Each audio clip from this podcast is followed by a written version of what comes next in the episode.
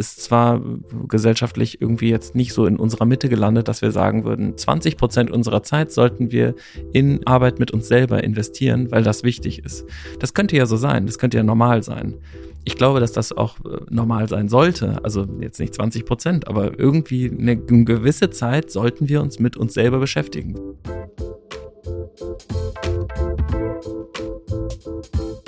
Willkommen im Hotel Matze, dem Interview-Podcast von Mit Vergnügen. Ich bin Matze Hiescher und ich treffe mich hier mit Menschen, die mich interessieren und versuche herauszufinden, wie die so ticken. Mein heutiger Gast ist mal wieder ich freue mich sehr. Philipp Siefer. Wir checken hier ja einmal im Monat miteinander ein und besprechen all die Dinge, die uns aktuell so beschäftigen.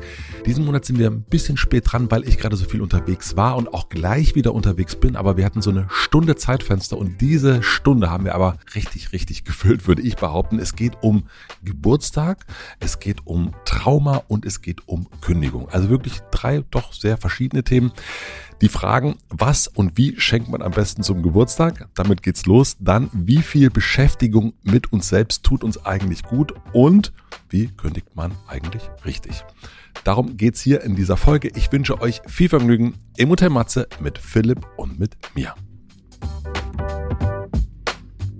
Ciao, grazie, buongiorno, guten Tag, hallo, ciao. Hallöchen, mein Schätzelein. Hallöchen, buongiorno. Vielen Dank, dass du deinen Termin so verschoben hast, dass mein kleinstes Zeitfenster, was ich heute habe, dass wir das jetzt hier, dass wir uns hier treffen ja. können. Du bist ein geiler Typ. Du bist ein vielbeschäftigter Mann. Ich bin ein vielbeschäftigter immer Mann. viel beschäftigter dieser, dieser Tage geworden, dieser Tage, dieser Diese. Wochen, dieser letzten Monate. Und ähm, ich muss auch sagen, das ist so äh, egomäßig für mich auch nicht immer ganz einfach, wenn ich dann sozusagen in deinen Terminkalender mich reinquetschen lassen muss. Ich merke da wieder in mir, ich, das geht alles, ich kann das auch, technisch funktioniert es, aber irgendwas in mir wehrt sich auch dagegen der kleine Teil im Terminkalender zu sein. Der kleine Teil im Terminkalender. Ja, aber sein. warte nur ab. Bald, ja. Bald wirst du mich.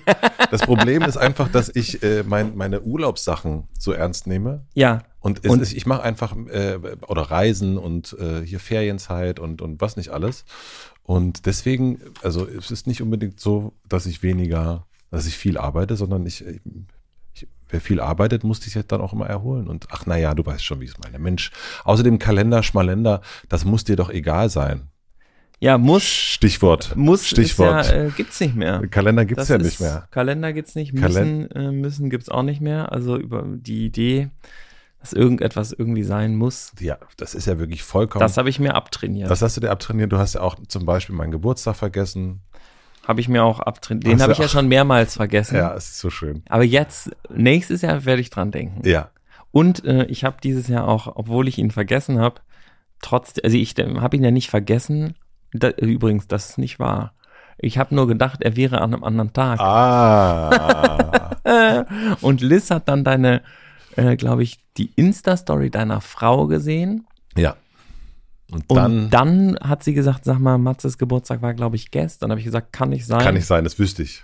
Ähm, bei mir steht im Kalender ähm, heute oder morgen. Und mhm. dann habe ich dich ja gefragt, weil ich, der Zweifel wurde dann immer größer. Hast du gesagt, nee, nee, gestern. Hat sie recht. Hat sie recht. Also hier ist dein Geschenk. Ich find's schön, ich freue mich. Ah, Bitte guck sehr. mal hier, das erste Mal, dass wir, äh, dass ich was äh, im, im Podcast geschenkt bekomme. Ah. Also ja. doch, nein, ich habe schon mal, doch, ich habe ja schon mal Harald Glückler geschenkt bekommen. Harald Glückler ist keine Sache. Es stimmt. Mhm. So, also ich habe hier vor mir liegen äh, vier Pakete. Ein Unboxing machen wir Ein Unboxing jetzt, ne? machen wir jetzt. Ich habe Lavendelfi, Lavendelfine, Dolphi, Dolphin Schokolade von dem. Das bekommen. ist nicht so relevant für den Aufbau des Geschenks. Karamell auch, also zwei Tafeln Schokolade, das finde ich sehr gut. Das hat mich einfach angelacht, weißt du? Lavendel-Schokolade ist, Pack ich, weißt du? Ich bin ja quasi nach dieser Aufnahme steige ich ja direkt wieder in mein Wanderoutfit und weiß. dann passt das wunderbar rein. Alles passt wahnsinnig gut dazu. Nee, das, ich darf nichts mitnehmen auf diese Wanderung, außer ganz wenig. So. Jetzt äh, außer ganz wenig. Außer ganz wenig. Also, oh, hier ist ein Buch. Mhm. Und zwar Liv Strömquist. Mhm. Astrologie heißt es. Starkes Cover. Also Liv Strömquist ist ähm, eine Autorin und ähm, zeichnet sich durch ihren scharfen Sarkasmus aus und ihre scharfe Beobachtungsgabe. Ist eine feministische Comic-Autorin, die, ähm, ich glaube, das erste Buch hieß Der Ursprung der Welt. Das ist großartig, das Buch. Und dieses Buch, ich weiß es ja, ich weiß nicht, ob das äh, public ist, ob man das sagen darf. Du magst ja Bücher Ich mag- und du magst aber auch Astrologie. Ja, das kann man sehr public sagen. Ich gehe Das einmal kann- im Jahr zur äh, Astrologin. Genau, und dieses Buch äh, beschäftigt sich mit Astrologie und ich habe es gekauft, mir selber, weil ich dachte, die äh, macht sich richtig krass über Astrologie lustig. Und dann habe ich das, das Buch gelesen. Toll. Und das macht sie gar nicht. Also es bringt einen sozusagen äh, dazu, sich zu fragen, ob nicht vielleicht doch was dran ist, obwohl man denkt, es wird total verarscht. Aber dann stimmt alles plötzlich. Also alleine das Kapitel über das Sternzeichen Löwe, sind auch alle Sternzeichen drin Ah, wie schön. das Sternzeichen meiner Frau, Wassermann, trifft zu 100 Prozent auf meine Frau zu. Also es ist Du bist Schütze, ich bin Skorpion. Ich mache mal ganz kurz einen Test, ja? Also, Ja. wir machen einmal Skorpione so kurz. sind immer geil.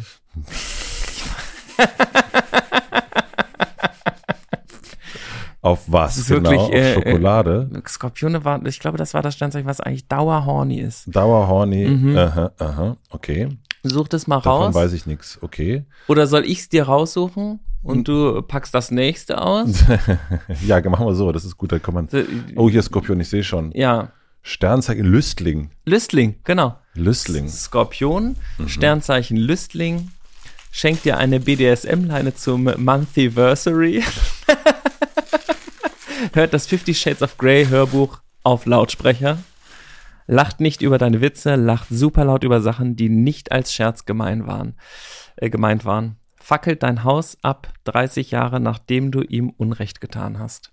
Das sind so Eigenschaften von einem Skorpion. Es geht ja dann auch immer so weiter. Auch so Sympathisches Kerlchen. Promi-Beispiele. Ähm, äh, bestes Beispiel auf Erden für einen leistungsschwachen Skorpion ist natürlich Vanilleeis. Ähm, und dann äh, wird das ja anhand von Promis, Kim Kardashian kommt auch vor, Osho kommt vor, äh, Jeanne d'Arc, ähm, genau, wird erklärt, oder Beyoncé, ähm, oder hier auch äh, Oprah Winfrey, die ist natürlich Löwe, ähm, wird dann halt erklärt, was so die typischen Eigenschaften eines äh, des Sternzeichens sind. Es ist großartig. Ich freue mich sehr drauf. Und ähm, vielleicht, wenn du das dann magst, kann, findest du auch Einstieg in die anderen wesentlich feministischeren äh, Bücher von Liv Strömquist. Es ist eine, es ist ein, It's a Gateway Drug. Äh, ich glaube, sie hat jetzt sechs oder sieben Comics äh, geschrieben. Die sind großartig. Vielen herzlichen Dank. Ich sehe vor mir ein zweites Buch, was du mir geschenkt hast. Und da bin ich so ein bisschen, da muss ich sagen, ich bin ja eine ehrliche Haut, ja, Ja. wie du weißt. Also dieses Buch Astrologie, da freue ich mich richtig drauf. Einmal durchplattern, ich habe sofort gedacht, geil, das ist genau das Richtige für mich. Und vor mir steht jetzt ein Gruß aus der Küche, ein neues Kochbuch. Es ist ein sehr, sehr dickes Kochbuch. Es ist äh, 400 Seiten, 474 Seiten stark. Es ist von Samin Nosrat, Salz, Fett, Säure, Hitze. Und das ist ein schönes Buch, das sehe ich jetzt schon. Und es ist, es gesellt sich theoretisch zu den vielen anderen. Oh, hier gibt's noch eine Karte für Mhm. meinen Freund Matze, der gerne isst, aber sich für Kochen nicht so sehr interessiert. Dafür aber fürs Lesen. Das am besten strukturierte, geschriebene Kochbuch aller, aller Zeiten. Dein Philly. Ja, also das, wie soll ich sagen? Also es ist bei uns zu Hause, wir haben sehr, sehr viele Kochbücher. Warte. Ja, okay, gut, ich, ich warte. Mhm. Also, dieses Kochbuch ist kein Kochbuch. Okay, Normale Kochbücher sind ja eigentlich kein, also nee, das stimmt nicht. Dieses Kochbuch ist ein Kochbuch. Alle anderen Kochbücher, die ich kenne, sind Rezeptbücher. Ich finde Rezeptbücher total nervig. Ähm, man nimmt dann irgend so ein Rezept, dann soll man das so machen. Aber was man eigentlich nicht lernt, ist Kochen. Also man kocht dann zwar etwas, aber man lernt nicht, wie man wirklich was kocht. Ich war ja mal bei dir äh, zu Hause und habe mich über dein Olivenöl totgelacht, ähm, was nicht besonders, es war schlechtes Olivenöl. Du hattest nur Jodsalz, glaube ich, im Haus. Also weißt du so Sachen, ähm, die Leute, die ähm, die kochen, das haben die gar nicht im Haus oder die haben ganz andere Sorten davon. Und ich habe nach einem Buch gesucht, wo ich kochen lerne, nicht wo ich Kochrezepte nachkoche. Und mein Nachbar hat dann gesagt, Salz, Fett, Säure, Hitze, das ist ein sehr schlauer Kerl. Der macht so ähm, Software und der ist ein Nerd und der kocht wahnsinnig gut. Und der hat dann gesagt, dieses Buch. Dann habe ich das Liz gesagt, hat die gesagt, ja, das habe ich dir geschenkt vor zwei Jahren. Steht ähm, auf dem Boltenhof. Dann habe ich angefangen, dieses Buch zu lesen. Dieses Buch ist so genial geschrieben, dass es einfach, es geht gar nicht, also man liest über die Wissenschaft von Nahrungsmitteln in, ähm, in köstliche Gerichte verpackt und versteht, warum man ein bisschen Essig ähm, ans Rührei packen muss und Salz und warum man Speisen vorher salzen muss, weil sie dann das Wasser und dann verändert sich die Proteinstruktur. Und das alles endet aber dann in immer, die Frau hat nämlich Literaturwissenschaften in Berkeley studiert, hat dann bei einem der besten Restaurants der Welt als Kellnerin angefangen, weil sie was über Essen lernen wollte, hat dann dort ähm, irgendwann in der Küche gestanden, hat dann in den besten Restaurants der Welt gekocht und hat dann 20 Jahre hat sie dieses Buch zusammengesammelt und daraus ein Buch gemacht. Und da du ja selber Bücher übers Lernen schreibst, das ist ein Buch mm. übers Kochen lernen und wie man kochen, wie man die Dinge an der Wurzel versteht und sie aufbricht in Salz, Fett, Säure, Hitze und das gibt köstliches Essen. Und diese, äh, dieses Herunterbrechen auf eine Essenz, du musst gar nichts kochen. Gut. Du sollst einfach nur dieses Buch lesen oder so ein paar Kapitel daraus, um zu sehen, wie sich Illustration, wie, wie Text, Sprache zusammenbringt zu ich ähm, erhalte eine neue Fähigkeit und sie zieht mich voll rein. Und ich habe dir hier noch die ähm, Zutaten mitgebracht, äh, oh. um äh, Rührei zu machen. Das, du bist ja ein Schatz. Die Butter muss im Kühlschrank, Tüte. ja, die Eier fehlen jetzt. Die Eier fehlen jetzt. Also ich habe hier noch, also das ist ja wirklich wie Weihnachten hier heute. Also du kannst meinen Geburtstag ab jetzt jedes Jahr vergessen. Das ist kein Problem mehr für mich. So, guck ich. mal, Olivenöl. Wir haben noch Olivenöl zu Hause. Das schreibt, es gibt ein ganzes Kapitel über äh, Olivenöl, dass Salz. Olivenöl zum Beispiel nach einem Jahr ranzig ist und man es nicht mehr verwenden kann. Echt, und wieso? alles. Es passiert einfach und niemand weiß das. Wenn man das liest, ist man echt so, oh mein Gott, dann probiert man das Olivenöl, das schmeckt nach Wachsmalstiften. Balsamico. Ist auch eine super Illustration drin von Wachsmalstiften. Ähm, den Balsamico brauchst du für das äh, Rührei nicht. Du brauchst nur das Salz, die Butter und Essig. Essig. Rührei macht man nämlich mit einem kleinen Schuss Essig und dann in die Pfanne und dann ähm, ein bisschen Butter und dann das Ei da rein und dann rühren, rühren, rühren, dann noch ein bisschen Butter rein. Äh, gesalzen haben wir es schon, dann rühren, rühren, rühren, rühren und dann ähm, servieren und dann hat es die perfekte Konsistenz. Ich schwör's dir. The family will rust aus. Kannst du ja beim Wandern mal ausprobieren. Ja, das also, vielen herzlichen Dank. Ganz, ganz herzlichen Dank. Du hast mich natürlich in dem Moment gehabt, als es, äh, als es ums Lernen ging, wie man das gut strukturiert, da habe ich, da hast du mich sofort gehabt. Da lerne ich ja gerne von, wie man das beibringt. Das ist mit dem Kochen bei mir, also man soll ja niemals nie sagen. Du musst nicht kochen. Gut. Äh, und, und ich glaube nämlich, dass äh, ich freue mich, dass ich mit diesem Podcast und anderen Dingen Geld verdiene, dass ich immer ins Restaurant gehen kann. Ich bin restaurantreich. Ja, ich weiß. Und, das äh, und, das, und wir wollen hotelreich werden. und das ist, äh, und deswegen äh, ist das, ich, ich weiß auch nicht, das ist natürlich auch die Eigenerzählung, die man über sich selbst hat. Ne? Also man kann nicht gut kochen oder man hasst kochen und dann wird das immer schlimmer mit dem so. Aber ich werde die Schokolade essen mit meinem Freund Dirk in den nächsten Tagen. Vielen herzlichen Dank. Ich werde das alles in die Küche stellen. Mal gucken, was passiert. Und ich werde dieses Buch lesen. du musst nur das erste Kapitel lesen. Ja. Wenn du es geil findest, liest weiter und sonst lässt es sein. Du sowieso mir immer. zurück. So wie sowieso immer dann, die, die, alte. Ich verschenke es weiter. Die alte Regel im, im Buchbusiness. Perfekt. Vielen herzlichen Dank. Sehr, sehr gerne. Also, ich freue mich. Also du bist ein toller Schenker. Ja, also das war auch das die beste Art zu schenken, sozusagen on air ähm, und dafür so viel Wertschätzung zu bekommen. Das ist wirklich schön. Mal so als äh, guter Schenker auch wirklich so äh, wahrgenommen zu werden. Ich bin natürlich auch schon oft jetzt als schlechter Schenker mit sehr guten Ideen, die nie umgesetzt wurden. Du hast immer noch eine Stunde Paartherapie äh, ich mit deiner Frau bei mir gut. Ich, äh, auch Den einen Assistent für einen Tag hast du auch noch gut. Gab es noch mehr? Nee, ich weiß. Äh, ich hoffe es nicht. Ja, also du bist ein, also du bist eine Person, die quasi bis zum letzten Moment vergisst, ein Geschenk zu besorgen, dann aber eine sehr gute Idee für einen Gutschein hat, diesen Gutschein gut äh, gestalterisch darstellen kann und dann kommst du an zu einem Geburtstag, zu einer Feier, überreichst ein, eine geile Idee, dass die geil aussieht, so handgeschrieben, noch ein bisschen gemalt und so weiter. Sieht total super aus. Und denkt man sich, was für eine geile Idee der Typ hatte. Mensch, Assistent für einen Tag oder Paartherapie ist ja richtig super. Mhm. Äh, aber du bist der Jochen Schweizer äh, unter den Schenkern in dem Moment. Ja. Mhm. Es ist Gutscheine wert Stimmt, einfach. Aber heute nicht. Nein, heute bist du, heute bist du Philipp Siefer at its best. Wir machen eine klitzekleine Pause. Ich möchte euch einen Werbepartner vorstellen. Mein heutiger Werbepartner ist Rewe. Ich weiß ja nicht, wie es euch so geht, aber bei diesem schönen Wetter sitze ich viel, viel lieber draußen im Café, anstatt meine Zeit im Supermarkt zu verbringen. Deswegen nutze ich, und aus vielen anderen Gründen auch, den Rewe Abholservice, damit ich wirklich nur wenige Minuten für meinen Wocheneinkauf brauche. Unter rewe.de slash Abholservice packe ich alles, was ich und meine Familie so brauchen, in den virtuellen Warenkorb. Super dabei ist auch, dass ich meine Lieblingsprodukte in meinem Profil gespeichert habe und sie deswegen sozusagen immer sofort online griffbereit sind. Und schon drei Stunden später kann ich sie fertig verpackt in meinem Rewe-Markt des Vertrauens abholen, an dem ich sowieso auf dem Heimweg vorbeikomme. So spare ich nicht nur Zeit, sondern bekomme auch richtig frische Lebensmittel, weil die Kühlkette bis zum Abholzeitpunkt sichergestellt wird. Klingt einfach, ist es auch. Und ihr denkt jetzt vielleicht, ach, das gibt es jetzt nur in Berlin. Das stimmt aber nicht, denn einen Abholservice findet ihr deutschlandweit in jedem zweiten Rewe-Markt. Probiert es direkt mal aus. Mit dem Code HOTEMATZE, alles groß und zusammengeschrieben, bekommt ihr sogar 5 Euro Rabatt auf euren Einkauf ab 50 Euro. Ist doch super, oder? Den Link und den Code findet ihr wie immer in meinem Linktree in den Shownotes. Vielen Dank an Rewe für die Unterstützung dieser Folge. Und nun zurück zur Folge.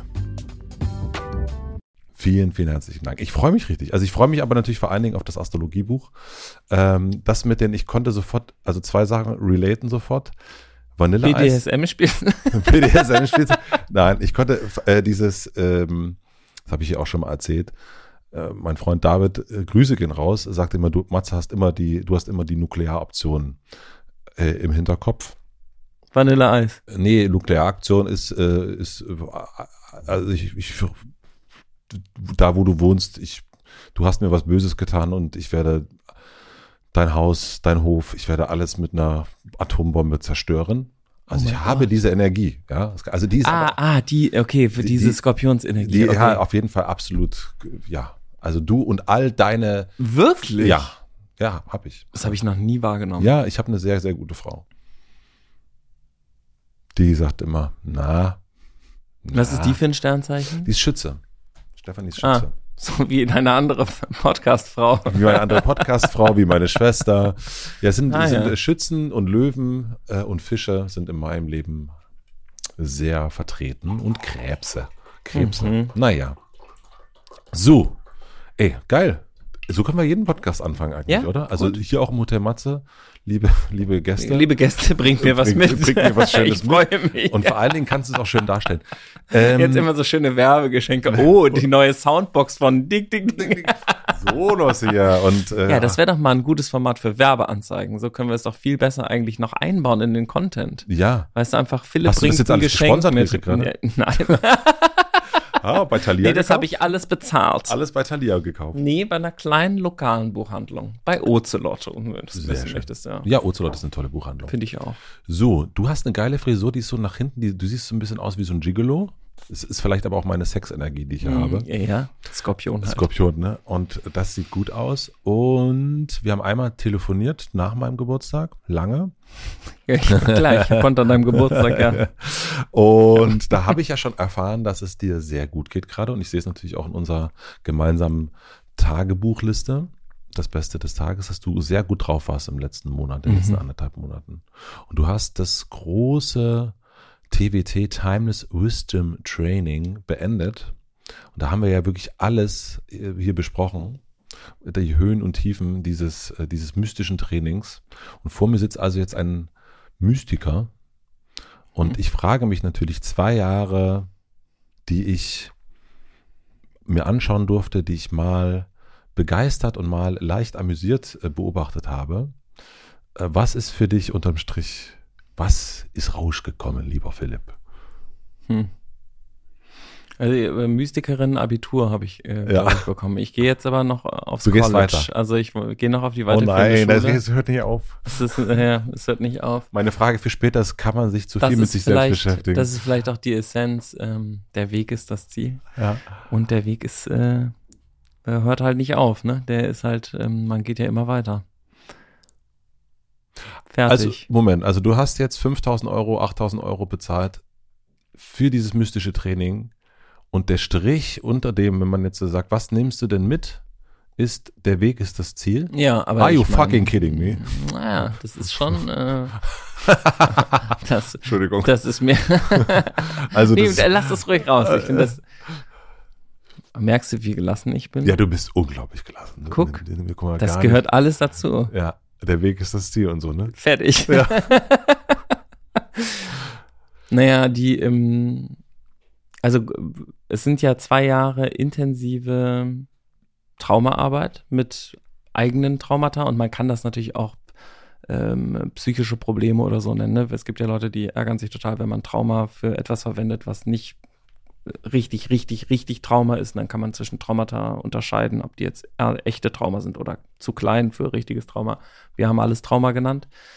Ähm, von den schlimmsten Sachen bis zu Sachen, die vielleicht dann für andere Leute nicht so schlimm sind.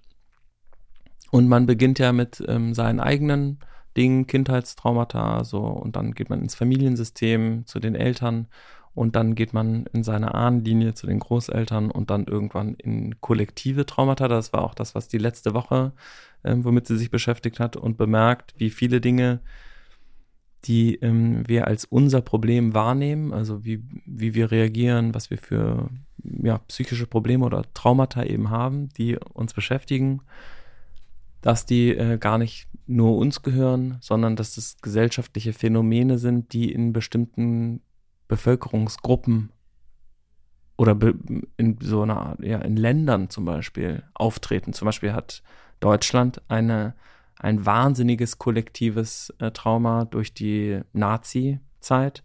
Viele, ähm, die, fast alle unsere Großeltern waren Nazis.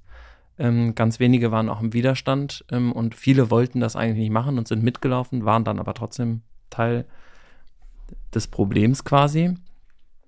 Und ähm, diese Vergangenheit ist nicht mm, zu 100 Prozent aufgearbeitet worden. Natürlich gibt es irgendwie viele tolle Sachen, die aufgearbeitet worden sind, aber sehr, sehr viele Sachen sind nicht ge- aufgearbeitet worden. Das habe ich auch bei mir selber gemerkt, dass ich mir so die ähm, Nazi-Vergangenheit von meiner Familie noch nie genau angeschaut habe. Also ich könnte ja gucken, was hat denn genau mein Großvater, mein Urgroßvater, was haben die denn genau gemacht? Wo waren die denn? Wo sind die lang gereist? Haben die jetzt geschossen? Haben die nicht geschossen? Wussten die denn was? Wollten die denn was wissen?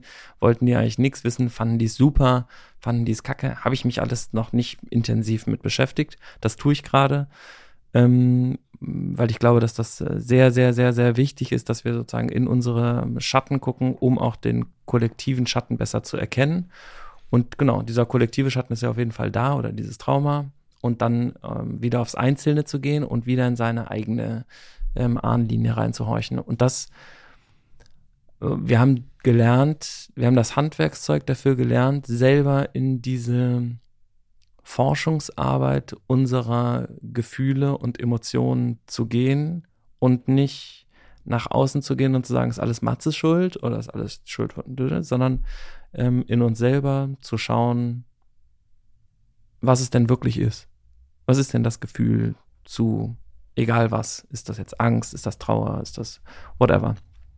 Und das äh, rauszukriegen und damit zu sitzen und zu sein, ohne etwas tun zu müssen, um es dann auflösen zu können. Das haben wir geübt. Und damit wirst du sozusagen so eine Art Alltagsmystiker, der halt immer, wenn er merkt, so, oh, jetzt merke ich, ich werde gerade richtig sauer. Was ist denn hier los? Es überhaupt erst zu bemerken, also to be aware of what's happening, dann nicht sich in totalen Gedanken zu verlieren, sondern Ruhe einkehren zu lassen, zu beobachten, die Gedanken beobachten zu können und dann mit den Gedanken umgehen zu können, die Emotionen unter den Gedanken herauszubekommen und dann ähm, ja damit umzugehen und es zu integrieren im Optimalfall. Sich vielleicht auch Hilfe zu holen, wenn man nicht weiß, wie man damit umgehen soll. Kann man auch machen. Du hast erzählt, dass deine Großeltern eine Nazi-Vergangenheit haben. Und das wusstest du bis jetzt oder wusstest du das nicht?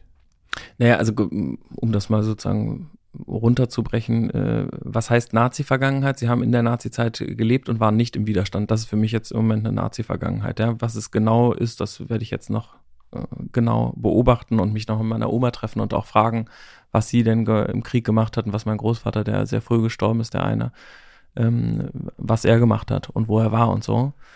Ähm, deswegen, ich würde jetzt noch nicht sagen, er war ein brennender Nazi, aber kann natürlich sein, dass das so ist. Ähm, mhm. Und das möchte ich auf jeden Fall herausbekommen. Ja. Und das ist ja etwas, was du bis jetzt, ich möchte das gerne verstehen, was, was du dabei Thomas Hübel gelernt hast, dass du bis jetzt noch nicht genau weißt. Jetzt hast du da genau hingeguckt.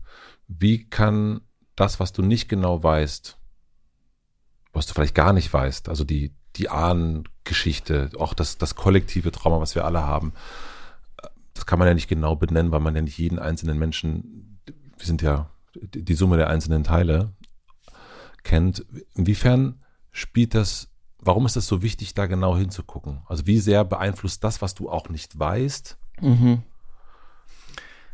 die Person, die du bist? Also eine Eigenschaft von äh, nicht aufgearbeitetem Trauma ist, dass es äh, weitergegeben wird und auch vererbt wird. Also ich gebe das an mein Kind äh, weiter, weil ich ja im Alltag nicht nur genetisch, sondern auch in meinem Ausdruck ja Dinge tue, die wiederholt werden. Und die eine der Haupteigenschaften von Trauma ist, wenn du ein Traumata hast, wiederholt sich's immer. Also du bist in so einem Trauma-Kreislauf eigentlich. Man hat das Gefühl, das sind so Sachen, die sagt man dann, die sind so, das passiert mir andauernd oder wieso passiert mir das schon wieder? Also man nimmt es gar nicht als sich selber wahr, sondern irgendwie tut einem die Welt immer irgendetwas an und dieses Ereignis gleicht sich. Und man kann eigentlich ganz schnell merken, ah ja, meinem Kumpel oder meiner Freundin oder so, dem passiert das nicht. Das passiert nur mir. Ähm, bei mir wiederholt sich das immer. Oder es gibt vielleicht eine Gruppe von Leuten, denen passiert das immer. Und dabei rede ich jetzt nicht von struktureller Diskriminierung oder sowas, wo einem sozusagen etwas wirklich von außen irgendwie passiert, wofür man nichts kann, sondern eher so, ähm, wenn ich in eine Gruppe komme, dann werde ich immer so und so wahrgenommen. Und dann ist man so, ja, warum ist es denn so? Und da zu gucken, was passiert denn da? Und dieses, ähm, ein Teil der Nazi-Vergangenheit ist ja, dass eine ganze Gesellschaft nicht gucken konnte, nicht geguckt hat, ähm, also erstens nicht geguckt hat und das hatte natürlich auch Gründe und ähm, was auch immer. Das also nicht ist, geguckt hat heißt weggeguckt, weggeguckt hat. hat, mhm. ja genau. Und ähm, wir erleben das ja auch gerade wieder. Ich glaube, genau, viele Sachen und das ist ja ein Ausdruck auch von Trauma, dass diese Sache sich wiederholt und gerade erleben wir ja wieder eine wahnsinnig starke AfD. Wir haben so viel rechte Gewalt auch äh, in, auf der Straße die ähm, das gab's seit das gab's nicht seit ja seit der Nazi-Zeit und ich bin überzeugt davon, dass wir das nur naja heilen ähm, hört sich jetzt für viele vielleicht Wuhu an oder dass wir das wirklich verändern können, wenn wir selber gucken, was ist denn in mir selber nicht geheilt, was ist denn in meiner Ahnenlinie nicht geheilt und natürlich kann ich nichts daran ändern, was mein Großvater getan hat, aber mir genau anzugucken, was er gemacht hat, das zu wissen, damit aufzutreten, zu sagen, ich weiß, dass das passiert ist und das ähm, passiert mir nicht mehr. Ich kann sozusagen diese Angst auflösen, die vielleicht auch mein Großvater hatte oder die Gründe verstehen, warum er irgendetwas getan hat oder das lässt sich ja alles erst tun, wenn man weiß, was denn da passiert ist. Dann habe ich mir so ein bisschen durch deine Erzählung und das, was ich so ein bisschen gesehen habe, auch so mal hier und da Handyfotos oder so, ne? Ich habe ja auch ungefähr einen Eindruck von dem, was da für Menschen sind, die beim Times Wisdom Training mhm. mitmachen. Mhm. Und wenn ich mir das so angucke, mit Verlaub, dann sehe ich also Menschen wie du und ich, mal ein bisschen älter, mal ein bisschen jünger. Also ich sehe schon, würde ich jetzt mal so ganz ähm, alternativ. Hafermilch ist supi, wir gendern auch eine Runde. Ähm, Berge, Meer, liebe ich alles. Also ich sehe da keinen, es hört sich so blöd an, wenn ich das jetzt mhm. so sage, ich sehe da keinen strammen Nazi. Ähm, also ich sehe irgendwie Leute, mit denen man sich total wunderbar auf dem Zeltplatz in Dänemark irgendwie treffen könnte. Und wenn es darum geht, so ein Was ist? Ja, ja, nee, ist, ja, ja. ist jetzt nur so. Zeltplatz in Dänemark, ja, finde ich super. Ja, äh, ist jetzt nur so vereinfacht, ja. Mhm. Ähm, Und wenn wir sowas erleben wie AfD oder nicht verarbeitete Sachen, die jetzt sich kollektiv eben wieder spiegeln in der Politik und so weiter, dann sind ja genau diese Menschen, die das wählen, sind Menschen nur zum großen Teil, denen es finanziell schlecht geht, die ähm, ja, in, in, in nicht privilegierten, also die nicht, die sich den Urlaub in Dänemark auf dem Zeltplatz nicht unbedingt leisten könnten. Hm. Deswegen frage ich mich, wie sehr ist das, also ich finde das ja eine wichtige Arbeit, die du machst, auch wenn es hin und wieder nach Gehirnwäsche äh, gerochen hat. Ähm, aber inwiefern ist das nicht auch Preaching to the Converted oder sowieso Preaching to the, naja, nicht komplett converted, aber so, ich glaube, du weißt, was ich meine. Es ist eigentlich ja schon, mhm ja, also, an der Seite nah. Die, ähm, ja, die, ich meine, das ist ja genau dieses Othering, äh, was wir die ganze Zeit machen. Wir sagen, ah, die Nazis sind die Nazis und wir sind nicht die Nazis, also können wir auch nichts ändern an der Situation. Wir sind ja nicht die Nazis. Also müssen wir gegen die Nazis sein. Punkt. Mhm. Das bringt uns ja nichts. Also das weiß ich ja sowieso schon, dass ich das sozusagen, dass ich das nicht will, dass ich das nicht. Und jetzt aber zu gucken, wie ist es denn trotzdem äh, passiert?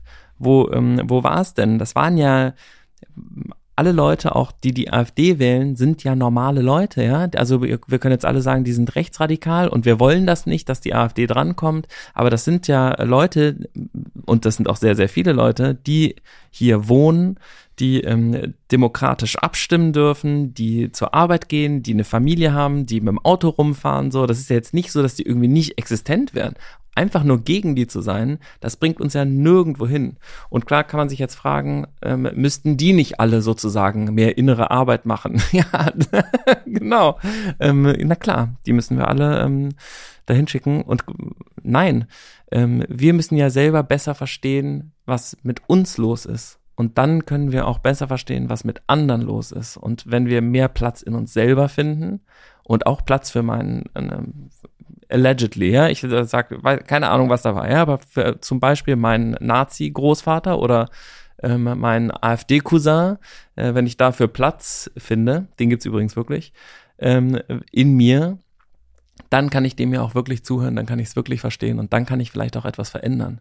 Solange ich einfach nur hier stehe und sage, ich bin hier, du bist da, ich bin richtig, du bist falsch, das ist ja, das ist der Moment der Teilung der Moment, in dem ich keinen Platz habe für diese Ansicht, weil sie mich vielleicht bedroht oder aber der Witz ist ja, mich bedroht sie nicht. Und deswegen genau der äh, Matze, der nach Dänemark auf den Zeltplatz fährt und sich das leisten kann, muss eigentlich die Arbeit machen, weil du nämlich mit äh, ostdeutschen AfD-Menschen reden könntest, weil du ja daherkommst, weil das ja deine Wurzeln sind, weil das ja dein Vater sein könnte, dein Onkel. Und du kannst mit denen reden. Eine schwarze Frau, die, ähm, die in Deutschland lebt, die kann nicht mit denen reden und sich dabei sicher fühlen. Also kann sie vielleicht probieren, aber die hat sozusagen, das ist nicht deren Wurzel, ähm, irgendwie das aufzuklären. Wir müssen das aufklären und wir können dann auch wieder, und ich bin mir sicher, dass auch Claudine Niert, keine Ahnung, ich will das jetzt nicht irgendwie war sie schon bei dir? Nee, die kommt. Mhm. Ähm, frag sie mal danach. Ich bin da voll überzeugt von, dass das irgendwie, wir müssen, wir sozusagen als weiße Männer, was ist unsere Verantwortung? Das. Und ich glaube, wenn wir es in uns selber aufarbeiten können, dann können wir auch für andere da sein, zu verstehen, was die Beweggründe sind, das zu tun. Und nicht einfach sagen, die AfD äh, lügt und ist blöd und das ist alles scheiße, was die machen. Das stimmt ja alles. Das ist alles richtig. Und trotzdem, obwohl das die ganze Zeit gesagt wird, wählen wahnsinnig viele Leute die, weil sie ja irgendwie denken, nö, da ist was dran. Ja, also ich glaube, ich habe in diesem Jahr viel über Ostdeutschland und AfD und so weiter hier auch gesprochen. Ähm, ich bin so langsam, ich finde es manchmal zu einfach, also weil das natürlich auch so ein Bild ist, genauso wie das Dänemark-Bild natürlich auch sehr vereinfacht ist. Das ist ja nicht, die AfD ist dann eigentlich ja auch, steht ja auch nur für, es ist ja auch nur eine Zusammenfassung. Also das ähm, Zusammenfassung, um, um da auch eine Schublade rumdrum zu machen. Und die ist dann manchmal auch zu einfach. Also finde ich. So, das ist, ja. das ist kompliziert und ich glaube aber auch, also ich finde das ich finde es wichtig, dass du das machst. Ich frage mich nur wirklich, wie, also von all den Menschen, die das jetzt gemacht haben, und das, ich spreche denen das ja 0,0 ab, aber ich frage mich, ob, wie sehr, also wird dann irgendjemand losgehen vom Timeless Wisdom Training Kurs und sagen, und wie Maja Wallstein, äh, äh, die Politikerin, äh, die hier zu Gast war, die einmal im Jahr mit dem Böllerwagen durch Spree-Neiße, also da wo ich herkomme, durch die Lausitz fährt und mit allen Menschen, die mit ihr reden wollen, in den Dörfern spricht. Das ist ihr Job oder das nimmt sie als ihren Job als Politikerin mhm. wahr. Ähm, meinst du, dass die Menschen, die sich mit ihrem Trauma wirklich beschäftigt haben und auch wirklich geguckt haben, wo kommt was her, damit sich das alles auflösen kann, werden die wirklich irgendwann losgehen wie Maya in sechs, sieben Jahren? Oder fangen die einfach damit an? Also müssten wir erst all das irgendwie diese Wurzeln lösen und all das nach hinten gucken und nochmal mit sich selbst beschäftigen und nochmal eine Therapie machen. Also weil da ist so ein bisschen, ich denke manchmal, wenn ich das höre, ich finde diese Beschäftigung mit sich selbst und dem, wo man herkommt, total wichtig. Ich merke auch, wie gut und wichtig das für mich mhm. ist. Aber ich, manchmal denke ich auch, also all die Menschen, die in den, die hier, wenn wir hier so sitzen oder wenn wir in, in Yoga und Meditationskursen und nochmal eine Therapie machen, weil wir es uns vielleicht leisten können, ich einfach mal einen Arsch hochkriege und irgendwie was machen oder mhm. wie sehr wollen wir uns noch mit uns selbst beschäftigen und was irgendwann mal irgendjemand von den groß, groß, groß Leuten gemacht haben könnte. Also da denke ich so ein bisschen, vielleicht müssen wir mehr in Aktionismus kommen als jetzt in der noch, in Aktionismus. Naja, Aktivismus, Aktionismus. Naja, Aktionismus hat nichts mit Qualität zu tun, aber du ähm, in Bewegung. Wir müssen Bewegung. was tun, meinst du? Ja. ja, aber dieses auch Meditation. Ich habe mich da auch wieder viel mit beschäftigt und ich will auch wieder ins Schweigen gehen im Januar. Mhm. Habe auch gedacht, dann sitze ich dann. Also ich habe mich jetzt angemeldet, habe Vipassana-Kurs, super, habe mich total gefreut, endlich einen Platz gekriegt wieder. Dann denke ich jetzt aber auch inzwischen, dann sitze ich zehn Tage da, schweige und gehe in mich rein das ist gut und wichtig, aber ist das jetzt, ist das jetzt eigentlich angesagt gerade? Dass dann noch einer sich zehn Tage zurückzieht und nächstes Jahr gibt es irgendwie. Ja, das ist eine gute Frage, um damit mal zehn Tage zu sitzen. Ja. ja, das ist eine gute Frage, das stimmt. Und nach drei Tagen aufstehen und sagen, ah, ich gehe jetzt mal. Ja.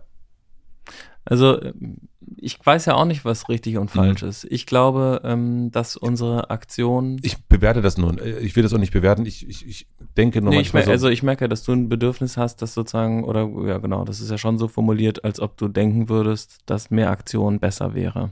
Und ich, du dich das fragst, ob das. Ja, ich frage mich, wie viel sollte. wir uns noch mit uns, also wir, du und ich und auch viele andere Menschen, dieses mit sich selbst beschäftigen. Und das ist auch eine Therapie machen. Das ist auch total wichtig. Aber gibt es irgendwann mal so einen Punkt, wo man sagt, jetzt, okay, haben wir jetzt gemacht. So, jetzt, es geht irgendwie, muss weitergehen, aber es muss auch, wir müssen auch wieder rausgehen. Ja, äh, ja. Klar, also um was zu tun, wäre dann die Frage. Aber also, ja, mit Boller war, also das habe ich, habe ich wirklich gedacht, als Maya hier saß, ja, und mhm. die da erzählt von diesen Begegnungen in den Dörfern, wie sie da spricht dann denke ich so, wow, das hat mich, das hat mich so beeindruckt. Und also kaum ein Gespräch hat mich so beeindruckt wie das, weil die eben nicht so lange drüber nachdenkt, wie machen wir das jetzt am besten und oh, jetzt muss ich aber nochmal mit mir selber in mich gehen, sondern die geht einfach los. Ja, vielleicht weiß sie einfach, was zu tun ist. Das mhm. ist ja auch super. Viele Leute wissen das, glaube ich, nicht oder, oder sie wissen es und mieten ins Olympiastadion und merken dann aber, ähm, sie mhm. haben gar nicht die Fähigkeit dazu eigentlich, das oder hatten die nicht und ähm, eignen sich das an und äh, machen dann die innere Arbeit, die es halt eigentlich brauchen würde, um so einen Raum zu halten ähm, und können dann vielleicht den Raum hoffnungsvollerweise halten. Also ich glaube, das ist auch so, also auch Therapeutinnen gehen ja in Therapie, ne? Das ist so, ähm, mhm. die, und auch Thomas Hübel ähm, macht Supervision. Das ist so, man ist ja nicht fertig damit. Diese innere Arbeit ist zwar gesellschaftlich irgendwie jetzt nicht so in unserer Mitte gelandet, dass wir sagen würden, 20 Prozent unserer Zeit sollten wir in ähm, Arbeit mit uns selber investieren, weil das wichtig ist. Das könnte ja so sein, das könnte ja normal sein ich glaube, dass das auch äh, normal sein sollte. Also jetzt nicht 20 Prozent, aber irgendwie ja. eine, eine, gewisse Zeit sollten wir uns mit uns selber beschäftigen. Wir sollten, glaube ich, meditieren oder ich glaube, uns tut es gut zu meditieren. Es tut uns gut, ähm, Probleme, die in Kontakt entstanden sind, in Kontakt auch wieder zu lösen. Therapie tut uns gut, Yoga tut uns gut, ähm, uns mit unserem Körper zu beschäftigen, tut uns gut, gesund zu sein, tut uns gut. Und wenn wir gesund sind, und mit uns selber gesund umgehen können, dann sind wir auch gesund für die Welt und für unser Umfeld. Und das merke ich bei den Leuten, die jetzt das TWT gemacht haben. Natürlich gehen die alle nach draußen mit dieser Fähigkeit, sich selber zu halten und zu heilen und sich selber zu sehen und mitzukriegen, was sie sind und was die anderen sind und das zusammenzubringen. Und die, da sind ja sehr viele Therapeutinnen, Coaches, da sind sehr viele Leute, die, ähm, die sehr laut sind und die viel ähm, Sendeleistung haben. Also viele Bollerwagen-Leute. Und die ähm, sind jetzt ja ganz, oder zum Beispiel ich, ich habe ja auch eine Reichweite, ich rede ja mit dir und ähm, mache bei Einhorn viele Sachen und sowas. Und natürlich geht meine Fähigkeit jetzt anders äh, in die Welt, als es das vorher getan hat. Ich habe einfach einen anderen Kanal jetzt dazu bekommen oder Kanäle und habe eine, eine andere Transmission, als ich sie vorher hatte. Und das bringt, glaube ich, schon sehr, sehr viel. Und klar kann man jetzt auch sagen, das geht alles zu langsam.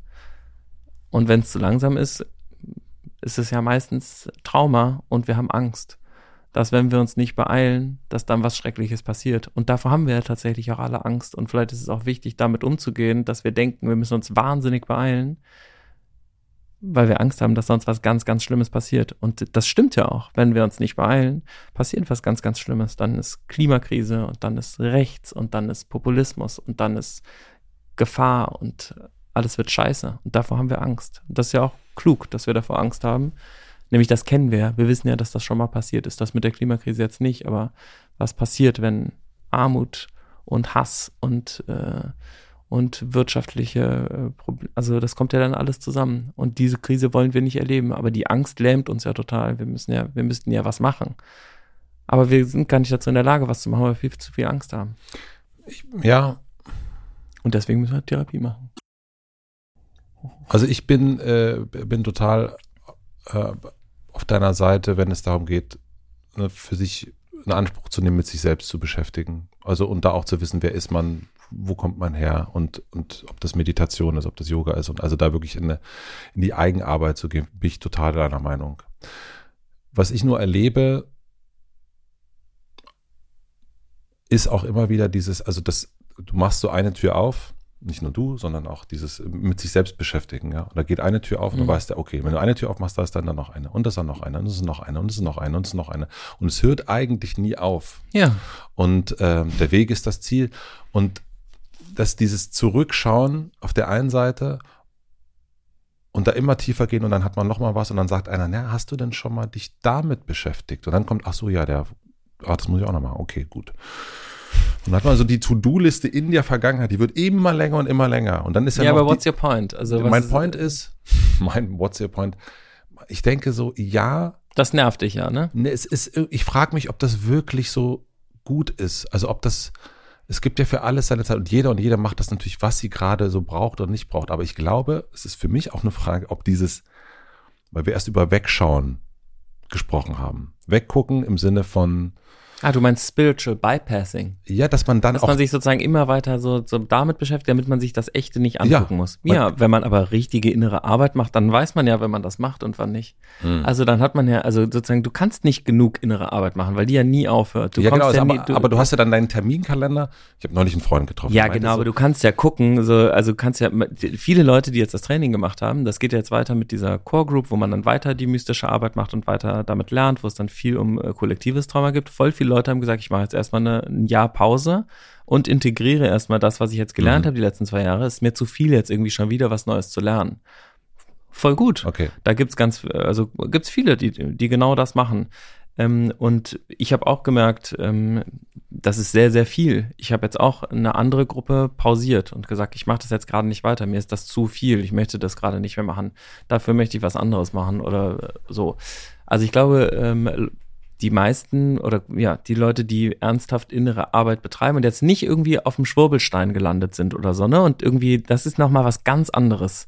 Aber ähm, Leute, die Therapie machen und, ähm, und sich ihren inneren Dämonen stellen, die machen ja eine richtig krasse Arbeit. Und wenn die dann merken, ähm, ich brauche eine Pause, dann machen die ja auch eine Pause. Das ist auch also, richtig, und ich glaube, davon kann man nicht genug machen. Also wenn man dann natürlich sagt, ich mache noch das äh, und das und probiert irgendwie alles mal aus. Vielleicht ist das auch irgendwie eine bestimmte Phase, aber ähm, klar, es gibt dann auch immer, natürlich will man das dann schneller machen, dann nimmt man irgendwie noch da Pilze und da LSD und da kann man noch den Arzt und da kann man sich noch da optimieren und sowas, aber das ist ja auch irgendwie ein Zeichen dafür, dass man anfängt, sich mit sich selber zu beschäftigen und überhaupt das Interesse da ist. Das, ich glaube, das Problem ist nur, wenn man es tut, um ähm, etwas Bestimmtes zu erreichen. Also wenn du sozusagen meditierst, um ähm, nicht mehr so gestresst zu sein. Und das ist der Grund für die Meditation. Sitzt du da und sagst immer, ich will nicht so gestresst sein, ich will nicht so gestresst mhm. sein.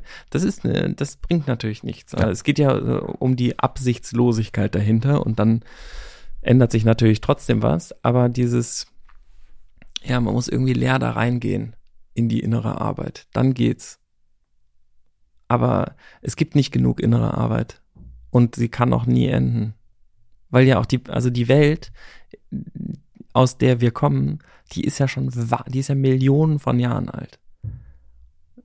Also die Dinos sind ja mit uns verwandt. Und Hühner. Und also wir sind ja alles, das ist ja ein Organismus. Wir sind sozusagen der bewegliche Teil der Erde, ähm, der eine Seele hat. Oder vielleicht auch nicht, je nachdem, ob man dran glaubt oder nicht. Ähm, und dieser Teil bewegt sich oben auf der Oberfläche und wir tun so, als ob wir irgendwie gar nicht dazugehören, als ob irgendwie die, der Planet hat ein Problem. Das stimmt. We're not on the planet, we are the planet.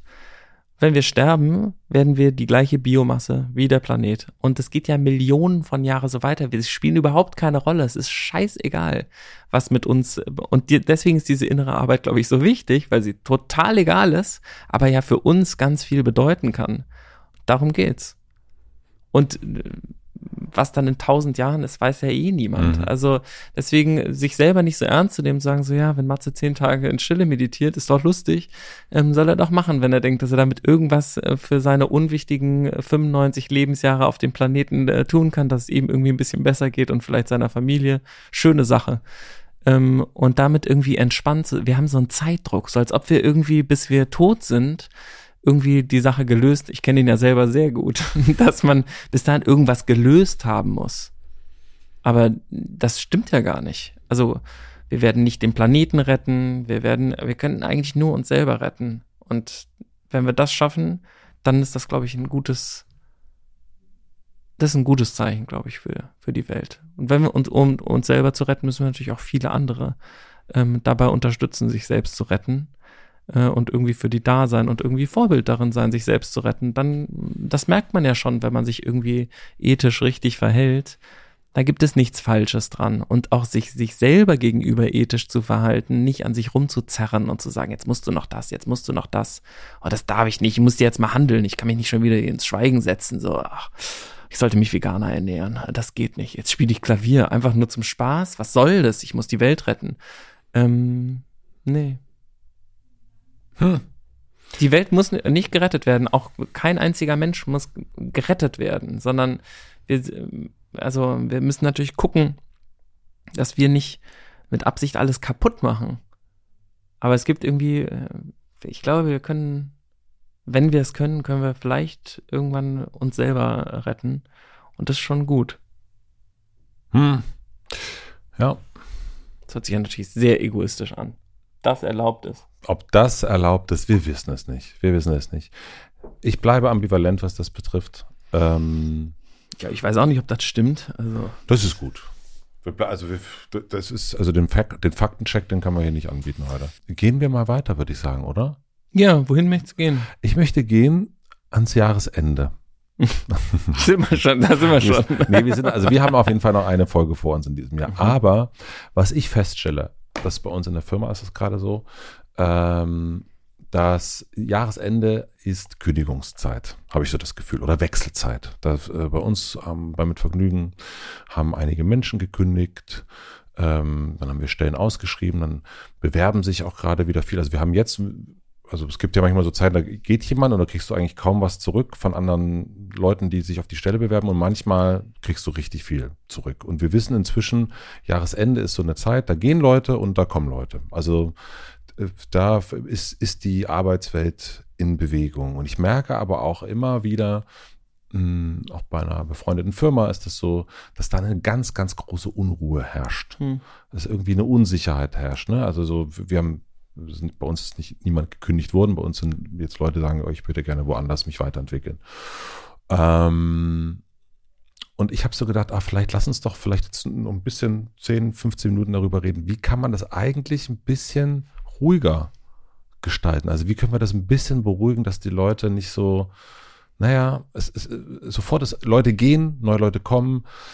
Andere Leute fragen sich natürlich sofort, ah, muss ich jetzt auch gehen? Ist jetzt vielleicht die Mhm. Firma auch doof oder ist die Kohle vielleicht doch nicht da und werde ich jetzt auch bald gekündigt und irgendwie äh, Unruhe, Jahresende, ich bin fertig, scheiße, habe ich schon was zu Weihnachten gekauft? Nee. Und äh, ich gucke hier in einen absolut ähm, ein, Gesicht, was sich mit allen Wassern schon gewaschen hat, die es gibt auf der Welt. Ähm, wie kann man diesen Menschen ein bisschen Ruhe äh, geben, lieber Philipp? Wie wär's mit äh, wie Passana im Januar? Ich habe einen Platz abzugeben. Du willst ja eher handeln, also äh, lass doch. ähm, meinen Platz einfach hergeben, ja. ja, also Du kennst das ja auch bei Einhorn, ne? Leute kommen, Leute gehen. Äh, voll, auch gerade, ähm, wir sind ja in der größten Umbruchsphase, die wir, die wir je hatten und bei uns gibt's auch voll diese Unruhe.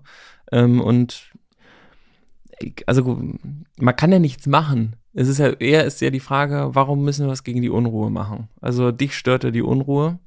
Nee, mich stört die Unruhe mittlerweile, ja. Ich meine, ich sitze ja hier in diesem Podcast-Raum, ne? Und Mhm. äh, so diese Unruhe, ich, ich mittlerweile und auch aus der, auch sagen, aus der Erfahrung weiß ich, ja, ja, gut, das ist jetzt so. Mhm. Ähm, Und dann ist es auch wieder anders. Und das ist wieder anders. Aber ich merke das vor allen Dingen bei jüngeren Menschen, die jetzt vielleicht das erste Mal in einer Firma arbeiten oder das, das ist vielleicht auch der zweite Arbeitgeber ähm, oder Arbeitgeberin.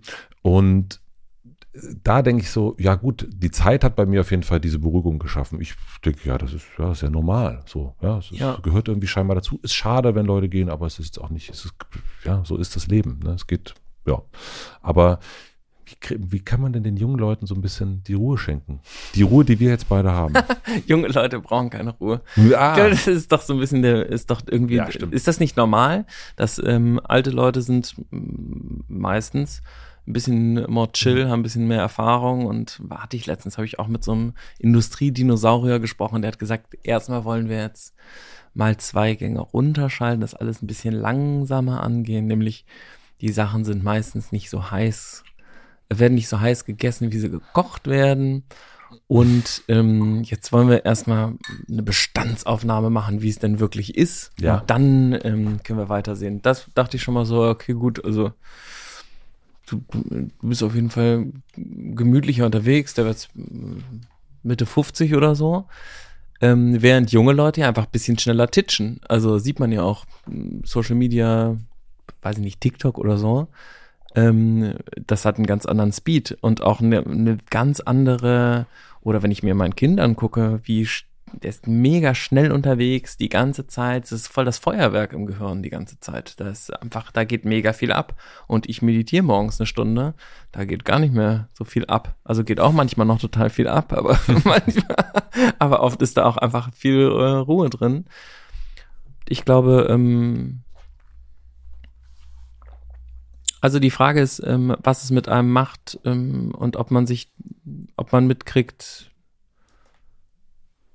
was denn ähm, mit einem gerade passiert und ob, ob das das ist, also Katie Byron, möchte man jetzt seinen Gedanken glauben, die einen vielleicht total beunruhigen und einem Angst machen. Und was macht man denn mit der Angst? Oder wie kann man mit der Angst irgendwie umgehen und sitzen. Und Angst ist ja super, äh, sich Ängste anzuschauen, wenn man genug Kapazität dafür hat und so. Also jetzt irgendwie in eine krass, krasse Angststörung reinzugehen, allein ist vielleicht jetzt nicht so der beste Rat, aber ähm, sich, wenn man bemerkt, dass man Angst hat, sich ähm, damit zu verbinden, anstatt zu sagen, das erzeugt ja Unruhe, ne? Man hat Angst und dann geht man nicht auf die Angst ein, sondern man geht so darüber hinaus und be bewegt sich dann ganz schnell, fängt Mhm. an zu zappeln, um die Angst nicht spüren zu müssen. Und ähm, eigentlich ist die Antwort immer, die Angst zu spüren. Mhm. Dann wird man nämlich nicht unruhig, sondern hat man Angst. Und dann, wenn man mit der Angst gesessen hat, dann geht die Angst ja auch wieder weg. Also Gefühle bleiben ja nicht bei einem. Die sind ja dauernd 20 Sekunden dort, eine Emotion, die durchläuft. Und dann ist sie wieder weg. Aber wenn jetzt bei euch jemand gekündigt wird Ja, und dann sitzt diese junge Person vor dir oder vor euch, wie auch immer, und die wir gerade gekündigt haben. vielleicht, ja, also oder sie hat gekündigt, das kann ja in beide Richtungen gehen. Ähm, und dann gibt es ja ganz viele, dann gibt es die Kollegen und die Kolleginnen, die darüber total traurig sind, die eben unruhig werden, die sagen, ne, wie ich schon gesagt habe, bin ich vielleicht der oder die Nächste, aha, die kündigt oder der kündigt. Übersehe ich etwas, also mir gefällt es eigentlich hier ganz gut, aber vielleicht übersehe ich etwas, was irgendwie nicht geil ist, vielleicht ist es woanders doch auch noch geiler. Ähm, also und so entsteht ja diese Unruhe und sich dann immer so hinzusetzen, wie wir alten Säcke das jetzt vielleicht schon können und so ein bisschen aushalten, dass ich weiß, es ist ähm, spür deine Angst. Das ist mir, da denke ich so, wenn ich das jetzt der Victoria sage, die jetzt irgendwie unruhig ist und, und äh, vor mir sitzt. Meinst du, hat sie keinen Bock drauf? Ja, ich würde sagen, wenn die jetzt zu unserer, wir haben HR bei uns, macht Jessica und wenn die sagt, ja, Jessica, ich bin, weiß ich auch nicht, und das, hm, dann sagt er, spür deine Angst. Das haben wir jetzt im Podcast empfohlen. Ne? Das Ja. war jetzt nicht, ähm, Ja. was der Arbeitgebende zu, ähm, aber ähm, also ich glaube, was hilft, ist ähm, dazu, ähm, darüber zu sprechen. Also da lädt man sich dann Bettina ein ähm, oder also hier unsere Unternehmensorganisationscoachin äh, Organisationscoachin und sagt, bei uns ist gerade Unruhe. Wir möchten dazu, wir möchten das thematisieren. Also man kann es ja auch mal, man kann ja auch mal ein Frühstück organisieren und sagen, ey, ich habe das Gefühl, jetzt gerade viel Angst im Raum oder wir nehmen es wahr als Unruhe. Es ist wahrscheinlich eher Angst. Es sind nämlich drei Leute gegangen. Ähm, und ähm, jetzt fragt ihr euch vielleicht, ob noch mehr gehen müssen. Und lasst uns doch mal kurz darüber reden, was für Fragen gibt. So, das bedeutet gar nichts. Ihr könnt alles fragen. Wir können auch im Nachhinein Fragen anonym äh, annehmen. Ähm, da hinten ist ein äh, Zettelchenkasten oder weiß ich nicht, eine Möglichkeit, irgendwie anonym Fragen abzugeben, muss es ja geben über, weiß ich nicht, irgendein Online-Tool oder so wo die Leute alles fragen können. Da macht man das erste Frühstück, dann geht man auf die anonymen Fragen ein und beantwortet die einfach ganz ruhig und normal und gibt Information und Orientierung und sagt, wie es ist. Und bei den Sachen, wo man es nicht weiß, wo man sagt, kann sein, dass noch zwei Stellen äh, gestrichen werden oder kann sein, dass wir noch etwas verändern personell, das stimmt. Ähm, wir werden euch aber lang genug im Voraus darüber informieren und wir werden Bescheid sagen und wir halten uns an bla bla bla Fristen und da und dafür ist gesorgt. Dann ähm, geht ja schon wieder alles. Also, und wenn das alles stattfindet, dann ähm, sind die Leute, glaube ich, nicht mehr so nervös oder äh, unruhig, sondern dann ist es okay. Und trotzdem bleiben natürlich immer Fragen übrig, aber man kann nicht alle Fragen im Kopf von allen Leuten äh, beantworten. Ich glaube, das muss man auch sagen, dass das irgendwie, das ist ja auch nicht deine Aufgabe als äh, Arbeitgebender, Mhm. ähm, alle Fragen, die alle Leute irgendwie haben, die ganze Zeit zu beantworten, sondern du sollst dich ja darum kümmern, dass dieses Unternehmen gut funktioniert und es den Leuten daran gut geht. Aber genauso, ich kann ja auch Thomas Hübel nicht alles fragen zu meinem Leben. Ähm, ich bin bei ihm, um äh, Trauma zu sein und mystische Prinzipien zu lernen. Deswegen äh, auch hier in dem Buch äh, How to Choose Your Guru ein Prinzip von, äh, wie man sich seinen Guru oder seine Guru aussucht, ähm, ist zu gucken, was man denn eigentlich an sich beguruen lassen möchte. Ähm, und wofür ist denn meine Arbeitgeber äh, verantwortlich und wofür nicht? Und das kannst, ist ja auch Teil der Orientierung zu sagen, dafür bin ich übrigens verantwortlich und dafür bin ich nicht verantwortlich. Und ähm, genau. Wenn jemand geht, wie gehst ist du natürlich damit um? nicht so einfach, ne? Also Wie ist gehst ja du denn damit um, wenn du, wenn, wenn jemand, den du schätzt, wo du denkst, oh Mann, das ist eine wichtige Person für unser Unternehmen und die sagt jetzt, ich gehe jetzt. Ja, also ich bin, ist gerade passiert. Ähm, unsere super tolle äh, Social Media ähm, ähm, Person, Jessie, ist ja gegangen. Die ist jetzt bei Studio Bummens, also sie ist auch in guten Händen gelandet. Ähm, und die hatte nicht mehr so viel Bock, vor der Kamera zu stehen. Und das, ähm, genau, das, sie wollte einfach was Neues machen. Ähm, und bei uns brauchten wir aber diesen Platz vor der Kamera. Mhm. Ähm, und genau, ich fand sie super, ihre Arbeit war super. Ähm, das war echt, sie hat ja bei uns komplett TikTok aufgebaut und sowas. Es war, hat richtig Spaß gemacht, mit ihr zu arbeiten. Und sie hat aber was Neues gefunden, worauf sie mehr Bock hatte. Und das hat mich voll gefreut. Und sie hat sich richtig cool verhalten. Was Ähm, heißt das, cool verhalten? Sie hat äh, uns Bescheid gesagt, sie hat gesagt, wie traurig sie ist, ähm, sie hat, äh, aber sie hatte sich entschieden. Ähm, und äh, that's, und dann war sie total klar da drin. Das war super. Also die wusste auch voll, was sie wollte. Und sie wusste, was wir dafür zu tun hatten. Und dann, wir machen jetzt nochmal ein Abschiedsessen. Und dann sehen wir uns nochmal alle. Und cool. Oder jetzt, bei uns sind noch ein paar andere Leute gegangen, ähm, wo, ja, die mir teilweise total am Herzen liegen, die ich auch irgendwie seit, mit denen ich jetzt sechs Jahre zusammengearbeitet habe. Natürlich ist das voll scheiße auch, weil ich die voll mag. Mhm. Und trotzdem ähm, ist es auch total okay, dass das Unternehmen manchmal eine andere Person an der Stelle braucht. Auch wenn man die Person voll gerne mag, braucht man ja manchmal andere Kompetenzen. ähm, oder andere Qualifikationen. Ähm, und das auch voneinander trennen zu können, ist, glaube ich, wichtig zu bemerken, ich mag dich als Mensch voll gerne und trotzdem brauchen wir gerade diesen Teil, ähm, den Einhorn bis jetzt gebraucht hat, den brauchen wir gerade nicht. Wir müssen uns verändern als Unternehmen und wir brauchen gerade einen anderen Teil. Und das ist so richtig blöd, aber so ist es jetzt gerade. Und ja. Und was wünschst du dir als, jetzt sage ich mal so Chef, du bist ja kein Chef mehr, aber in dem Moment bist du das. Ähm, was wünschst du dir von jemandem, der geht oder die geht? Also was ist ein guter Abgang?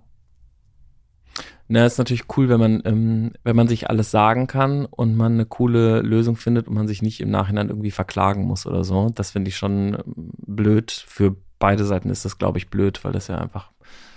Also wenn beide nachher noch gut übereinander reden können und wissen, mhm. dass sie irgendwie eine, also weißt du, wenn ich mit jemandem sechs Jahre zusammengearbeitet habe, war ich ja auch sechs Jahre gerne da ich bin ja nicht sechs Jahre dazu gezwungen worden, irgendwo zu arbeiten. Und klar, ich werde auch dafür bezahlt und so, aber ähm, ich war auch schon da und ich habe Sachen gelernt und so. Und dann ähm, am Ende, das würde ich mir wünschen. Wir haben das bis jetzt auch super hingekriegt, muss ich sagen. Ich hoffe, dass das auch so bleibt. Aber klar habe ich manchmal auch Angst, dass wenn ich sage, du übrigens, deine Abteilung, die machen wir jetzt zu oder wir müssen was verändern oder wir haben das Geld gerade einfach nicht. Wir, wir können es gerade nicht so weitermachen, wie wir es weitermachen. Ähm, kann es natürlich auch passieren, dass jemand total pisst ist und sagt, wieso hast du nicht den genommen oder wieso ich oder genau. Und das ist natürlich auch ein Zeichen von emotionaler Reife, aber auch wie wir uns verhalten. Also wenn wir kurz vorher sagen, tschüss, ähm, und wir haben jetzt übrigens keine, dann verstehe ich auch, dass die Leute total wütend sind. Ich hoffe aber, dass man irgendwie miteinander so sprechen kann, dass es irgendwie geht. Und es werden ja die ganze Zeit auch Leute gesucht. Also es ist ja so, wenn bei Einhorn jetzt jemand geht oder gehen muss, ist es nicht so, dass die Person keinen Job mehr bekommt. Ganz im Gegenteil. Das ist schon äh, ein super Zeugnis auch, was du, was du da mitbringst, weil du einfach das gesehen hast, was dort passiert ist. Das wollen Leute ja in ihrer Firma haben. Ähm, und ich bin auch, bei manchen bin ich richtig sauer, dass wir uns das gerade nicht leisten können, weil ich denke so, scheiße, jetzt haben wir den irgendwie acht Jahre, haben wir hier zusammen die Tiefen von New Work erforscht. Jetzt muss ich die quasi ziehen lassen. Und das sind unglaublich kompetente Leute, die richtig was drauf haben. Und in der jetzigen Konstellation passt es aber nicht. Ja. Ähm, das ist schon richtig. Also es gibt viele auch von denen, äh, die würde ich, äh, die hätte ich eigentlich gerne wieder zurück ähm, wenn wir, wenn wir wachsen würden in eine andere Richtung und sowas, dann gäbe es die Entscheidung gar nicht. Ich finde es einen äh, guten Satz in der jetzigen Konstellation. Ja, also weil das sich ja auch immer wieder verändern kann. Ja, aber das ist genau, das Leben ist in Bewegung. Das ist einfach alles, was lebt, bewegt sich. Ja. Ähm, und wenn es tot ist, dann bewegt sich es nicht mehr. Aber und genau, so eine, das merkt man ja auch, dass Firmen, wo sich gar nichts verändert, die sterben auch ein bisschen. Da hängt dann alles im gleichen Sub und so. Da muss schon irgendwie von außen Ab dann manchmal mal so. mal so ein Impuls rein, so. dass da was passiert. Das stimmt. Wie gehst du damit um? Du willst ja, das würde ich dir und mir auch unterstellen, äh, wir wollen ja beide gemocht werden. So, wir finden das schon gut, wenn man uns gut findet. Wir sind auch eigentlich, äh, wo es bei mir ab und zu mal die Nuklearoption im Hinterkopf ist, ist die ja eigentlich, ist die ja immer, ist die immer harmonisch gemeint, ja. Ähm, derjenige, der kündigt, der wird in seltenen Fällen wird er wirklich gemocht. Also es ist eigentlich eine, schließt sich meist, schließt sich manchmal auch so aus. Wie gehst du damit um? Also du persönlich, wenn das, oder auch aus früheren Zeiten? Mir fiel das immer wahr, also ich muss es Gott sei Dank nicht mehr machen, aber mir fiel es wahnsinnig schwer. Ich glaube, ich habe in meinem Berufsleben zwei oder drei Leute gekündigt. Und das waren, da kann ich mich, das ist, war Horror. Hm. Fand ich ganz schwierig. Also auch diese, man enttäuscht eine andere Person, dann findet die einen, denkt man auch, auch richtig kacke. Und ach, die Schwere, die dann im Raum hängt und die richtigen Worte finden und so weiter. Also ich fand das immer ganz, ganz schwer. Ich habe, wir haben manchmal, also ich glaube, bei mit Vergnügen gab es manchmal den großen Fehler, dass wir Leute zu lange mhm. behalten haben. Das ist ja meistens so. Weil wir dieses Gespräch gescheut haben. Es gibt ja so eine Regel, so eine Startup-Regel. Hire slow, fire fast. Ach, fürchterlich. die steht auch im Dao De Jing. Ja, die ist richtig, die ist so Ah, richtig. die ist super. Die Das ist hab ganz ich, toll. Da äh, weißt du, da weißt du, wenn das, wenn das irgendwo an der Wand steht, da weißt du, das ist ein richtig, das ist ein richtig toller Laden hier. Das ist da Mm. menschelt's. Ja. Also, wie, wie bist du damit umgegangen? Also ich ähm, fand es früher schwer und ich finde es übrigens das mit dem gemocht werden hat sich in dem Training total verändert. Mir ist es ehrlich gesagt nicht mehr so wichtig. Also, Mir auch nicht mehr. ähm, Das stimmt, mir ist es auch nicht mehr so wichtig. Ja. Also es war mir früher wirklich extrem wichtig und es hat auch wirklich mein, ähm, hat mich total erschüttert, auch wenn ich gemerkt habe, oh, da ist jemand, der mag mich irgendwie nicht so gerne oder ich, es fühlt sich für mich irgendwie so an. Das sind voll oft so eigene Sachen. Es, also Mhm. ist ja eigentlich egal, ähm, wenn ich mache, was ich mache und es gefällt jemandem nicht, ist ja total in Ordnung, dass das so ist. Wenn es jetzt sozusagen total scheiße ist, was ich mache und da sind gute Gründe, dann sollte ich mir das vielleicht Ja. irgendwie angucken. Aber oft hat man ja gar nichts damit zu tun, was andere Leute mögen und was nicht. Also Aber das ist ja so, das ist ja eine eins zu eins Aber Situation. genau, ne? die- das ist ein, ist ein Mensch, den man Ja. schätzt, mit dem man lange gearbeitet hat. Und das, Genau, das, das, äh, da- wollte ich nur ja. äh, sozusagen vorab. Aber ich bin da ja, also ich glaube, was hilft ist, ich bin da ja nicht als äh, Philipp Siefer, sondern ich bin da ja als Vertreter von Einhorn, der eine Nachricht überbringt im Sinne des Unternehmens. Und das lässt sich natürlich nicht voneinander trennen. Aber ich glaube, das sollte man irgendwie miteinander besprechen können, dass es dabei mehrere Gesprächsebenen gibt. Und wenn man cool ist in einem, äh, in einem Kündigungsgespräch, dann kann das auch ein cooles Gespräch sein, in dem man sich selber nicht scheiße fühlen muss. Weil das ja so, also wenn es nach mir gehen würde, würden immer alle da bleiben und immer, aber so funktioniert unser Wirtschaftssystem nicht. Das wissen auch alle, die daran mitspielen. Das Ja. ist jetzt so, wenn ich jetzt, also, und wir sind ja nicht irgendwie ein Laden, der jetzt irgendwie 500 äh, junge Mütter irgendwie äh, kündigt oder so, ja. Wir finden schon irgendwie und den dann, äh, die, dann äh, sozusagen in die Armut äh, entlässt. Das, das können wir ja alles noch leisten, ne? Also die Leute, ich gebe denen ja was mit.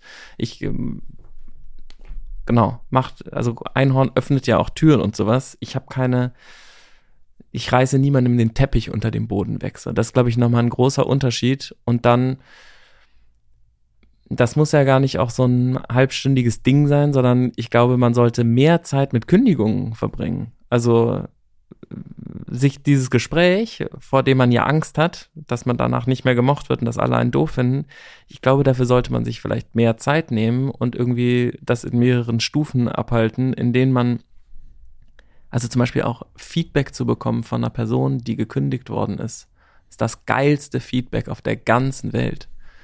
Das ist das, was das Unternehmen eigentlich unbedingt hören muss. Das ist das, was man selber als, äh, als Person, die in dem Unternehmen arbeitet, unbedingt hören muss, weil das Leute sind, die sozusagen nichts mehr in dem Unternehmen zu verdienen. Die müssen nicht mehr gemocht werden in dem Unternehmen. Auch die am Anfang übrigens.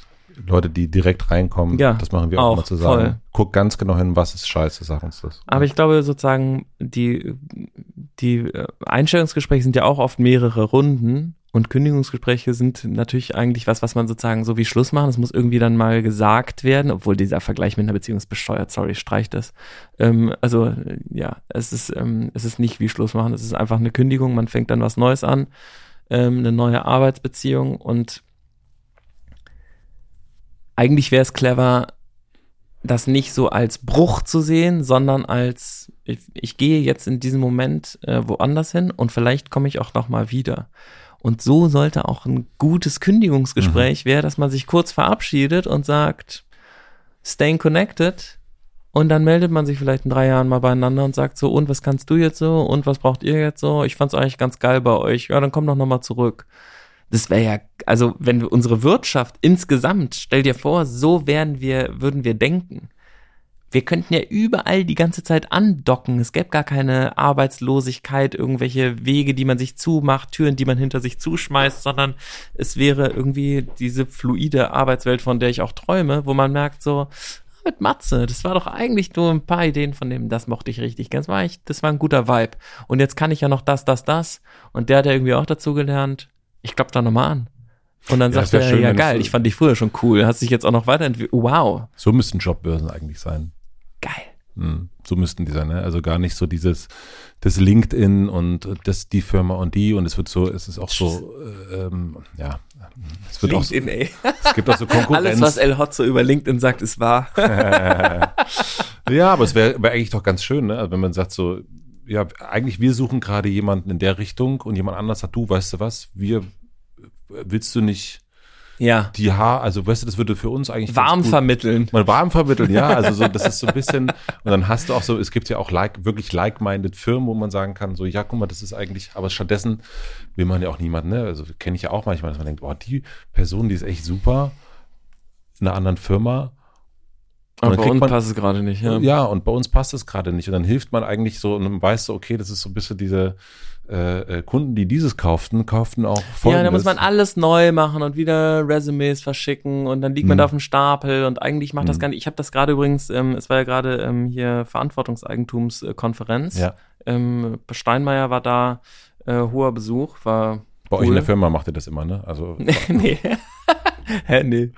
Ne, Ach so, nee, die- Verantwortungseigentum, äh, da haben wir, ich bei uns in der Firma, wir haben ja Verantwortungseigentum, das war bei uns im Konfi, den wir neu gebaut haben, aber Steinmeier war da, der, der kommt ja jedes Jahr, wenn wir diese, wenn wir das machen. Nee, so ach klang so, das ja, ja. war So, der super. war, nee, der, ach so, ja, nee, im Radialsystem war das, waren, glaube ich, 500 oder noch mehr oder 1000 Leute, die sich da sozusagen Ja. an dieser Konferenz bezahlte Gäste ähm, und ähm, hier der Vorstandsvorsitzende von Patagonia war auch da. Die sind ja auch quasi in Verantwortungseigentum, noch nicht so lange wie Einhorn, aber ich meine, dafür haben sie auch einen Dafür haben großen sie schöne Teil. Klamotten. Dafür haben sie ja ähm, nachhaltige Klamotten haben sie. Ich finde die wirklich gut, die Klamotten. Ja, ich finde auch manche gerade so- Sachen. äh, Ja, ich finde das schon gut. Ich bin Patagonia-Fan. ich auch. Ich würde auch Werbung für Ich bin auch Patagonia Patagonia-Fan. Ich würde auch Werbung für Patagonia machen. Ich bin auch Absolut. im ähm, Ambassador-Programm. Meine Frau sagt immer, dass meine Winterjacke von Patagonia, die sehr warm ist, dass sie so beschissen geschnitten ist, dass ich aussehe wie ein Sack machen. Ist Kartoffeln. das die, die du heute anhattest? Ja, ja. Ja, das muss man sagen. Da hat sie recht. Ja, guck. Ähm, genau, und deswegen habe ich gerade so mein Gesicht verzogen. Aber ansonsten, Mhm. na, auf jeden Fall, da waren sehr, sehr viele ähm, super wichtige Leute und ich habe mit vielen äh, Leuten gesprochen und habe ähm, auch wieder mal ins Gespräch gebracht, dass es doch eigentlich so eine krasse Community ist, die miteinander tauschen kann. Also wenn ich ähm, zum Beispiel Wild macht Tampons aus Meeresalgen oder daran forschen die gerade. Warum sollten wir nicht den Rohstoff in die Tam-Tampons äh, stecken, wenn das der bessere Rohstoff ist? Oder wir können den unsere Tamponsparte eigentlich geben. Ähm, und dann nehmen die die drei Leute oder die fünf Leute, die an den Tampons arbeiten, die kann dann bei Wild anfangen, weil die ja den Umsatz kriegen. Und dann ist Einhorn ein bisschen kleiner und Wild hat ein super Produkt, was bei DM im Regal steht und total erfolgreich ist. Und macht es noch ein bisschen besser und hat richtig Bock, äh, darüber weiterzureden. Super geil. Sowas wäre so geil. Und in dieser Szene könnte man es ja auch machen, nämlich dort gibt's ja kein Shareholder Value. Und das ist ja das, was uns oft davon abhält. Dass wir sozusagen sagen, ja, ich gebe doch jetzt nicht als hier Nestle, gebe ich doch nicht Unilever meine beste äh, Einkäuferin. Ähm, nee, nee, die schmeiße ich schön wieder in den Topf und dann können die sich die selber wieder rausfischen. Mhm. Also das ist ja auch, Headhunting ist ja so, Allein das ist ja Begriff- sozusagen, Allein der Begriff ist so schwierig. gucken die Leute ja, na, da hinten sitzt ja. Und den hole ich mir da weg. Hunter. Ja, genau. Kopf, ein Kopfgeldjäger. Da sind ja auch Menschenware in, dem, Oh Gott, oh äh, Gott, oh Gott. in this business. Oh, fürchterlicher Begriff. Naja, aber es ist eine gute Idee. Da ähm, arbeiten wir nochmal dran. Ja, Das also bei Verantwortungseigentum ähm, wird es das bald geben. In der restlichen Wirtschaft ist es natürlich sehr, sehr schwierig. Ja. Ja. Da ist das eh alles bisschen anders, ne? Mit dem ohne New Work. Ich war ja letztens auf so einer Konferenz, wo es so ein bisschen um normaleres ähm, äh, Unternehmerinnentum, gegendert wurde da nicht, ging. Aber das war super, mal wieder so einen Reality-Check zu kriegen. Ein Realitätscheck. Meine Ein Schwester hört nicht mehr zu. Meine Realitätsabgleich. Schwester hört nicht mehr zu. Mach dir keine Sorgen. Ich mache es einfach auch für mich. Ja. einen Realitätsabgleich äh, zu bekommen, wie die eigentliche, also die 99 Prozent der Wirtschaft eigentlich so ticken ähm, und auch was die für geile Sachen ähm, teilweise machen und wie spannend das ist und was die für super coole Sachen zu erzählen haben. Und auch alles, was ich daran sozusagen nicht mehr möchte und anders mache und wieder zu merken, ah geil, das machen wir schon ganz anders, das ist bei uns viel besser und das da, da können wir echt von der Ja. äh, konventionellen Wirtschaft total lernen und sich das übrigens auch nicht zuzumachen, immer zu sagen, so wir sind die Besten, wir sind die allerbesten und dann einfach gar nicht mehr zu sehen, worin die anderen alle so super gut sind. Ich finde, du bist der Allerbeste. Und Danke, das- Matze, du bist der Beste, danke, du bist der Beste. Du bist der Beste, du bist der Beste. Ihr da draußen seid auch die Besten. Äh, ich muss leider wandern. Ja, geh mal wandern Ich muss wandern. und mach dem Dirk ein Rührei. Ich mach, nee. Nee, geht, geht Wir, wir, wir gehen, essen. wir gehen, also wir, wir lassen Rühreier machen. Mhm. Ähm, und ich sag mal so, das wäre jetzt. Kannst ja das Rezept abfotografieren, ich such's dir gleich noch raus. Ja, es ist vor allen Dingen, ist es so, ich, ich habe das leichteste Gepäck jemals bei einer Wanderung. Ich bin Mhm. wirklich, ich habe so, also das kann man sich gar nicht vorstellen. So leicht wenig- ist das. Ja, ich habe ja hier Christine Türmer interviewt letzte Woche. 62.000 Kilometer ist sie schon gewandert. Und sie sagte, ja, also Unterwäsche braucht kein Mensch. Ah, In diesem Sinne. viel Skorpion. Dirk, ich komme. tschüss, tschüss. Ah, ich packe euch ein paar Kondome ein.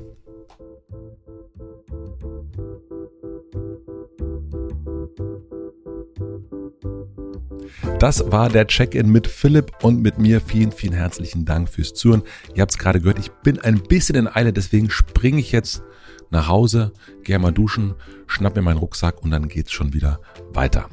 Ich möchte mich herzlich bedanken bei Lena Rocholl für den Mix und den Schnitt und sage euch Tschüss. Wir sehen und hören uns bestenfalls nächste Woche Mittwoch wieder. Bis dahin, eine gute Nacht, einen schönen Tag. Euer Matze.